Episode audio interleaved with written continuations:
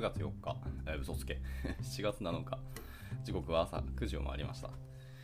えー、本日の東京はまた曇りなようですね。ただ、まあ、台風の話もあるので、どうなんだろうとか、天気は悪くなると思いますけども。はい。おはようございます。夢見のキースこと桑原です。では、本日も朝活を始めていきたいと思います。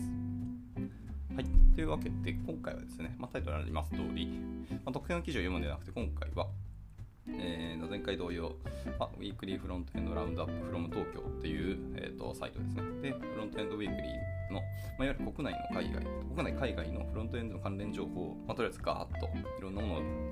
見て、その中から10個ぐらいですね、えーと、厳選して、えーと、毎週お届けしているサイトなんですけど、まあ、その、えー、今週分ですね、第367回目の、えー、記事を読んでいきたいかなと思っております。はい。なんですけど、なんか早速、なんかうちの家のネットワークが早速死んでて、えー、サイトが表示されないっていう具合にも教えてますが、あ、出ました、出ました。はい。では、えっと、早速10個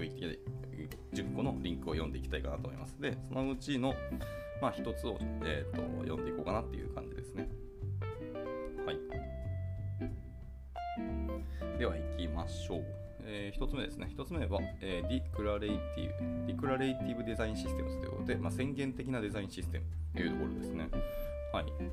なんか従来の Web 開発プロセスにのっとると、必要となるデザインのパターンがとても多くなってしまうため、まあ、メンテナンスは現実では現実的ではありませんと。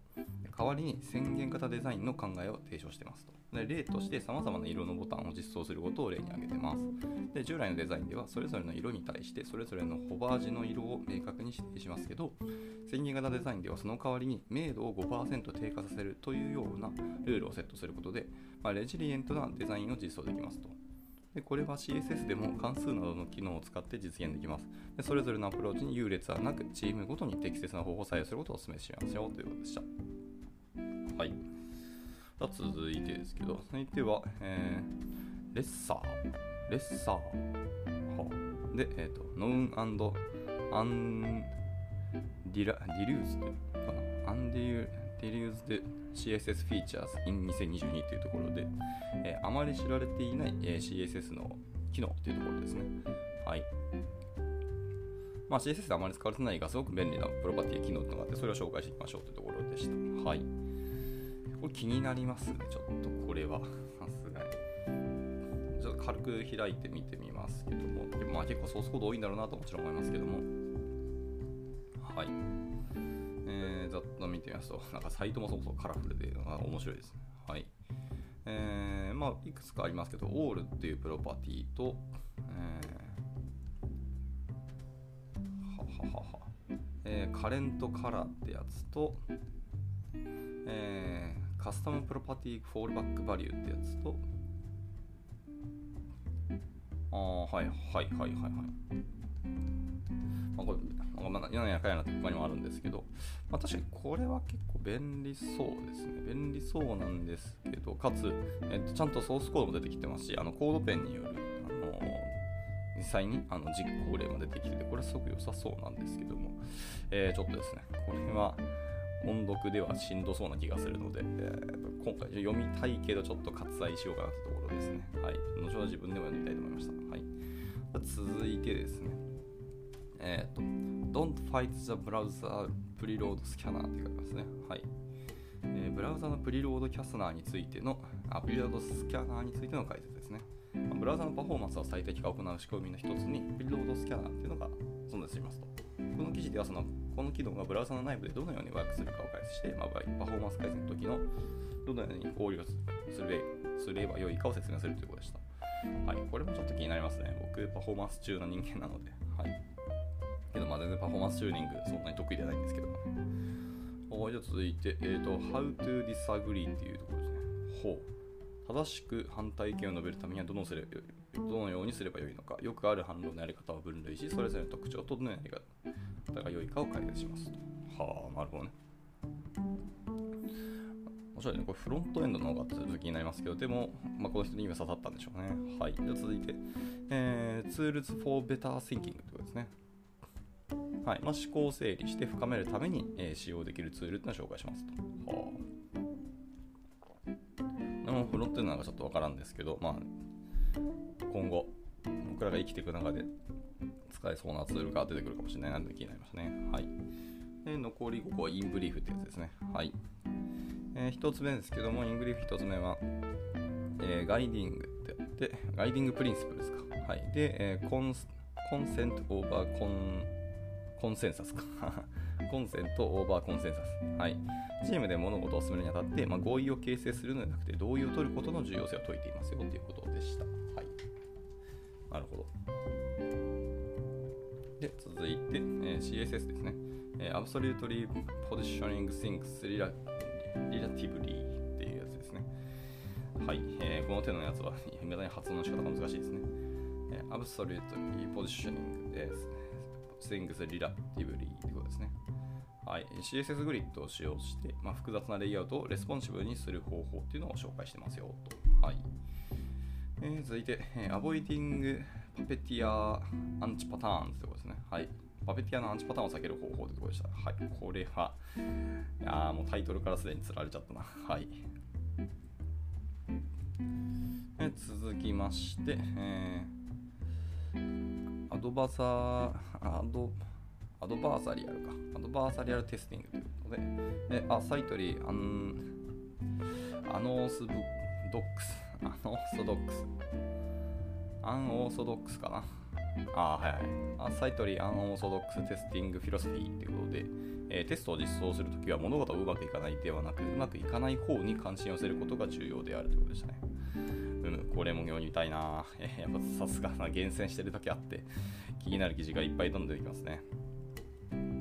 最後、えー、10個目ですね。えー、What you need to know about the block protocol ということで、ブロックプロトコルについての概念を解説しますということでした。ブロックプロトコル is 何ぞやってところなので、もうすでにあ僕はあれですけど、ねえー、というわけで以上10個となったんですけど、今日読む記事は何にしようか悩ましいですね。はい、やっぱりそのパフォーマンス中だったさっきも言った通りなので、パフォーマンス改善の、えーと、プリロードスキャナーってやつですね、もう読んでみたいんですが、えー、画像がすごく大量に出てきて、なおかつ、まあ、あの、あれですね、あのブラウザのコンソールとかから出てくるあの開発者ツールの一つを使っバリバリ使ってて、まあ、それぞれについて一個一個見てるんですけど、画像が多いので、えー、ちょっと説明、音読では難しいかもしれないですね。はい。で続いて、えーと、How to disagree のところですね。はいまあ、どうやってあの反対意見を述べるかというところですね。ここはあの読みやすそうですし、かつ、あのー、まあ、僕らに全然活かせそうな感じはしますね。まあ、フロントエンドっていうか、本当にあのソフトスキルって感じはしますけど。で続いて、えーと、Tools for Better Thinking ですけど、えー、これも完全になんかリンク集みたいな感じになってますね。一個一個。こういうツールとかあのフレームワークとかがあって、それを使うと良さそうですよみたいなところですね。例えば、あの石川大がダイアグラムとかですね。で、これを使うと、えー、どういうことが解決できたり、どういうふうに使っていくのというところがありますね。とか、えー、シックスシンキングハッツっていうですね。結構可愛いですね。本当にあのハット棒のやつを絵が出てきてて、まあ、それぞれについてこれはどういう意味ですよみたいなのが書いてますけど、あ読みやすそうではあるんですけど、これもなかなか読むの大変そうですね。あのツールの数がですね、えー、24個、25個ぐらいありますね。なので、これらに、しかもこれら一個一個についての解説記事が載ってるので、良さそうではあるんですけど、これは結構考えるの大変そうだなと思いましたので、えー、ちょっと今日は避けたいと思います。で、続いて、アボイドパペティアアンチパターンも気になりますね。ソースコードもほとんど出てこなくて、基本的な考え方というか、こういうところは避けましょうみたいなチップスみたいな感じになってるので、これも良さそうなんですよね。はい。で、次、えー、アドバーサリアルテスティングですね。これはもうテストについての考え方なんですけど、まあ、ソースコードもそんな多くないし短いので、これちょっと読んでもいいかもしれないですね。で、次、えー、What you need to about the block protocol? そう、 Block Protocol 僕あんま実は詳しくないんですけど、しかもなんかこれ、Notion の画像が話に使われてますけども。はい、えー、これも気になるんですけど、えっ、ー、とですね、めっちゃ長い。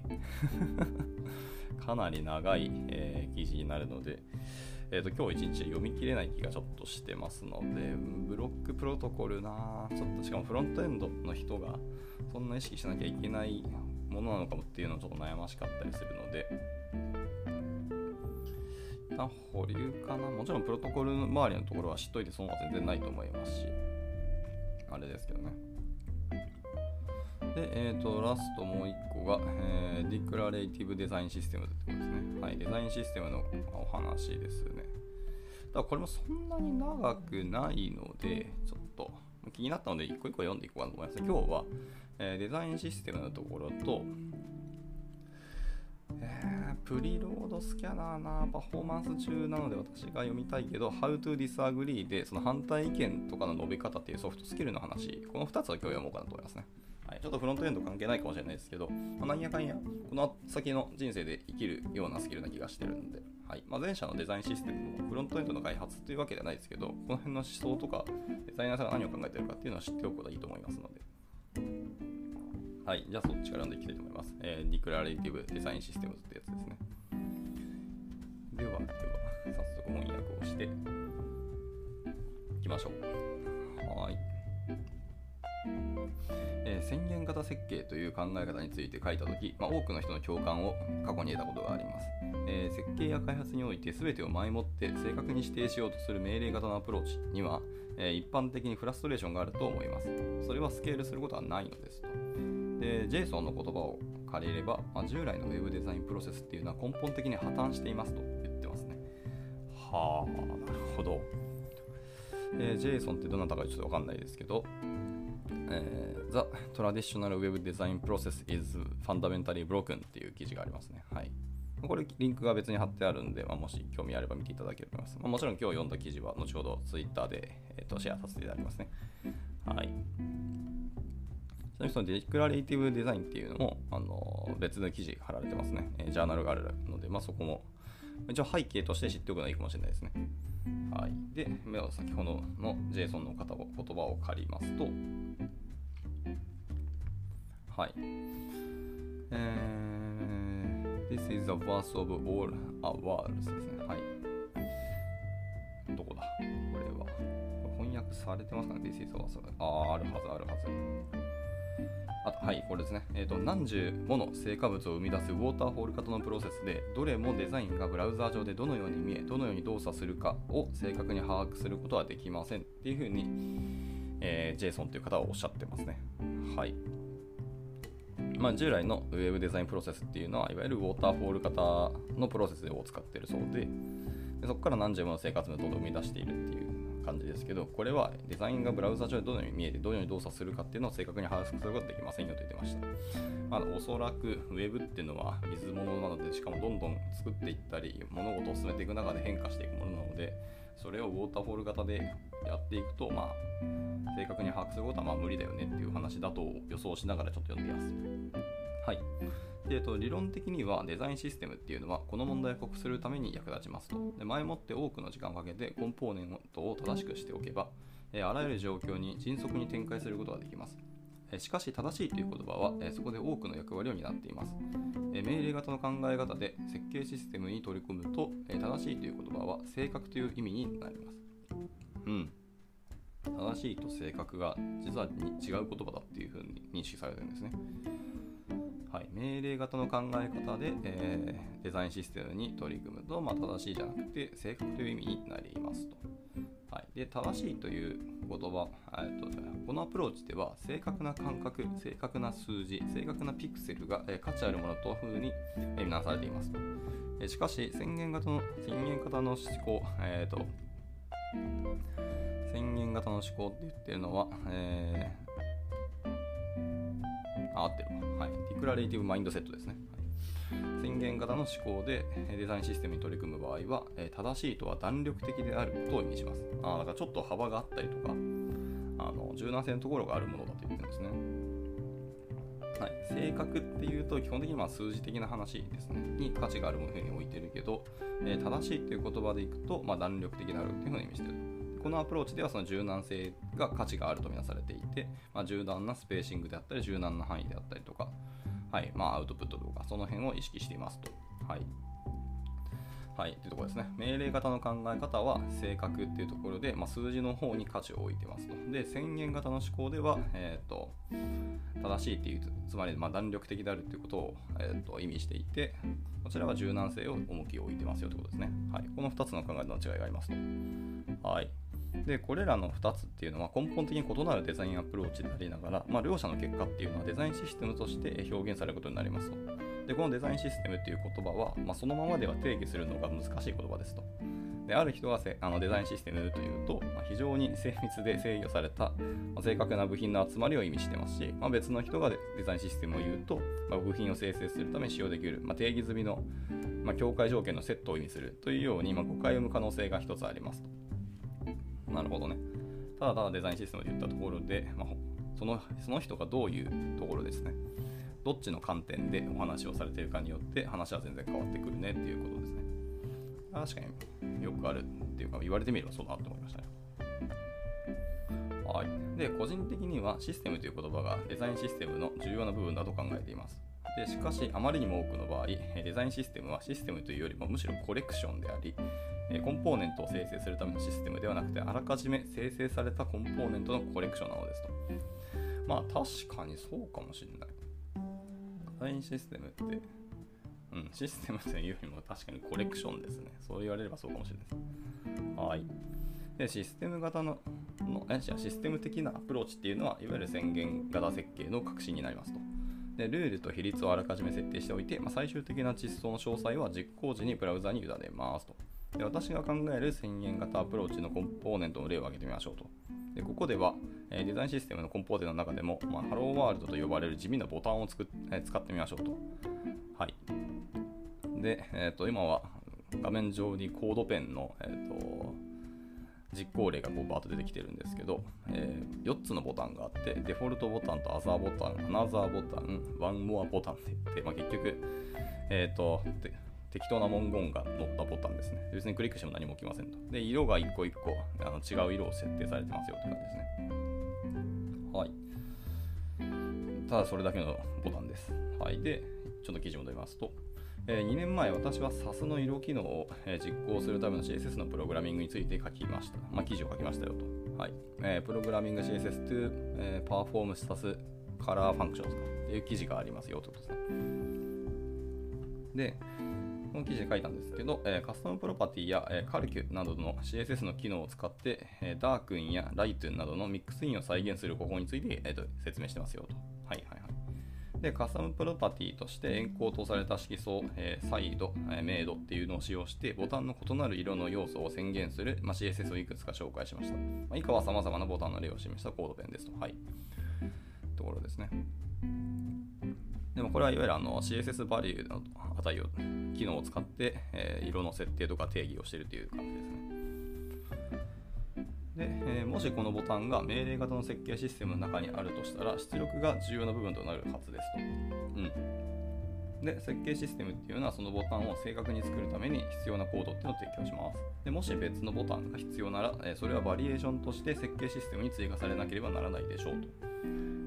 うん、まあそうね。しかし、えー、宣言型デザインシステムではアウトプットは基本的なルールセットほど重要ではありませんと。えー、この場合、次のようなルールがありますと。えー、ボタンのホバー状態は、例えば、え背景色の明度を5%下げなければならないみたいなルールがあって、でこれを CSS では次のようにエンコードされますというので、まあ、ソースコードがこうバーッと出てくるんですけど、えっ、と、音読になるんで、まあ、想像してください。でボタンコロンホバーっていう あのセレクター設定されていて、その中にバックグラウンドカラーが指定されるんですね。で、HL HSL 関数にかけてます。で、えー、その中に一個一個のプロパティとして、えーと、CSS バリューのバーを使ってますね。で、えー、カラーをしてますと。で、もう一個はサチサチュレーションですね。で、使ってます。で、最後の3つ目のところにカルキューを使って、えっ、ー、と、ボタンのカラーっていうのをマイナス5%みたいな感じにして、えっ、ー、と、ホバーした時の半透明5%っていうのを設定している。まあ、そういう書き方を今回この方はされてますという感じですね。はい。すでにオパシティという方じゃなくて、単純に、えっと、HSL 関数を使ってちょっと細かく制御しているというような感じですね。はい。で、このようなデザインシステムっていうのでは、まあ、いくつかの例を見て、このルールの実行結果を確認することができますと。しかし、えー、それらのアウトプットはあくまで例示であっ、えー、最終的なものではありませんとで。必要なものを生成するのに必要な情報は得られており、しかし、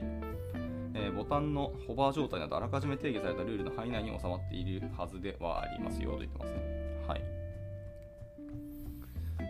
で、ここから何が言いたいのかな。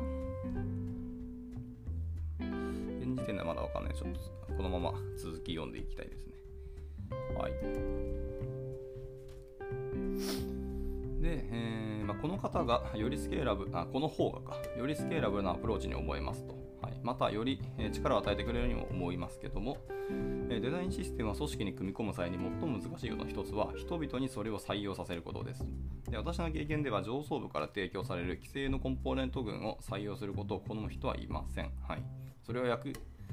役に立つことを意味しますと。で、この規制のコンポーネントを使えば、車輪の再発明する時間を、節約できますよということになるんですけども、えまあ、過度にコントロールされているように見えてしまうことがありますと。でしかし、これは過度に支配的な印象も与えてしまう可能性があって、我々はあなたが適切な判断を下せるとは信じていないので、えこれらの規制のコンポーネントに固執してくださいと。ような、えー、支配的な印象を与える可能性もあるよと言ってますね。うん、難しいとこですね。別にもう最初からできてるものがあったりそれを使えばデザインがあの表現できるんだったらそのまま使えばいいじゃんっていう思想もなくはないなと思ってるしあれですけどただ一方で、えー、既存のものがあんまりちゃんとデザイン設計されてなかったり後からプロパティ追加したりとかあのイベント処理したいなってなった時に既存のものに手を入れるのって面倒ってなったりするのでここは結構難しいですね。はい。まず今回の観点とは違うちょっとお話ですけど今の。はいで戻りますねで、宣言型アプローチっていうのはあまり支配的ではありませんと。これは、えーと、部品を作るためのルールとガイドラインです。でしかし、えー、この正確さに欠けることがその代わり代償となっていまして、まあ、設計システムを使う人は与えられた体系的なルールが必要な部品を作るというマインドと能力を持つ必要がありますと。で、私の直感では Figma とか Sketch のような、まあ、グラフィックデザインツールには命令型の考え方がよく似合うと思いますと。で、これらのツールは範囲やルールでなくて正確な数値を扱います。まあそうですし、なんか結構現代の主流はこっちなんじゃないかと勝手に思ってました。で一方、宣言型の考え方は CSS と相性がいいことに感じることが多くなったなって感じですね。まあ、CSS はカスタムプロパティとして、えー、カルキュとかクランプとかミンマックスなどでルールを設定できるようにあの結構柔軟性がの方向に進化をしていきましたと。ですから、いつもと同じように、このアプローチにも正しいも間違いもありません。結局のところ、あなたの組織にとって何が最も適切であるかというところになりますと。で、もし設計者や開発者が命令的な考え方を持っていて、まあ、Figma フ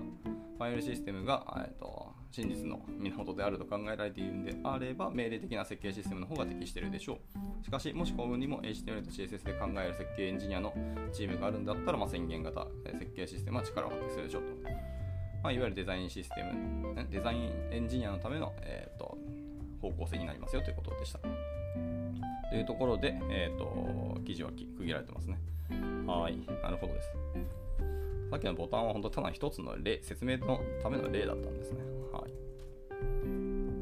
で、まあ、命令型だと、えっ、ー、と、さっきの、例えば5%ってやつも、最初からコンポーネント群にガンとも最初から置いてあって、定義してあって、まあ、それを使いましょうっていう感じなんでしょうね。で、命令型の方はそういうルールが置いてあるだけで、でそれのルールとしては CSS が書いてるだけみたいな感じだと思いますね。なるほどでした。そうすると、じゃあ、あの宣言型の方では、あんまりそういう Figma とか、まあ、スケッチのようなデザインツールを使わないのかな。まあ、デザイナーは多分使うとは思うんですけど、デザインエンジニアっていう考え方でいくから、作る時もあるかもしれないけど、使う作るというよりも厳密に言うと、ルールをどっかね、ドキュメントにまとめておいて、皆さんがそれぞれに応じて必要なものをどんどん作ってねっていう感じの思想になる気がしますね。リポジトリウィキとか使うのかな？わかんないですけど。か、まあ、あとはストーリーブックとかですかね。でもストーリーブックも結局作ったもののまとめではあるので、まあ、宣言、命令型っぽくはないですね、確かに。はい。でも命令型の人たちも、えっ、ー、と、Figma とか、まあ、スケッチもそうですけど、とかいろんなツール使ってデザインを起こして、それを結局、ソースコードに落とす落としていくと思うんですけど、なんだかんだコンポーネントマップとしてストーリーブック導入する気もしていて、えー、結構融合する感じはありますけどもただまあ工数削減するっていう意味では、ね、Figma だけでもいい気はしてて、まあ、最終的にストーリーブックってメンテナンスされなくなるっていう傾向がやっぱり強いので、どうなんだろうっていうのはいつも思いながら思ってたので、まあ、いっそのことあの命令型に振り切ってじゃあ宣言型に振り切ってみるっていうのは一つの、まあ、選択肢としてはありかもしれないですね。ただ、まあ、デザイナーの方が少し、えーと、プログラマブルというか、エンジニアライクな考え方ができてくれないと、こういうチームは作れない気もしてなしましたので、ここは本当にチームにとって最適な答えっていう最後の答えが、はい、とてもそうだなっていうふうな納得がありましたね。はい、そんな感じでした。じゃあ今ので、えっ、ー、と、ディクラレイティブデザインシステムズっていうところのお話は終了にしようかなと思います。で、えっ、ー、と、残り時間が、えー、もう実は9時30分になってしまったので、えもう一個の記事、えっ、と、How to Disagree ってやつですね。えっ、と、はい、正しく反対意見を述べるためにはどのようにすればいいか、よくある反論のやり方を分類して、まあ、それぞれの特徴とどのようなやり方が良いかっていうのを解説してるっていう記事があるんですけど、えー、めっちゃこれ読みたいんですけど、時間が来てしまったので、ちょっとこちらは、えー、とリンクだけ後ほどツイッターで流すんで、まあ、興味ある方読んでみてくださいっていうところで、すみませんけど、今日の朝活はこちらで以上にしたいかなと思います。はい。では本日も、えー、参加させていただいた4名の方ありがとうございました。はい。まあ明日またゆるりとなんか読んでいきたいと思いますので、まあ、ご興味あれば参加いただければ幸いです。では本日も一日頑張っていきましょう。お疲れ様です。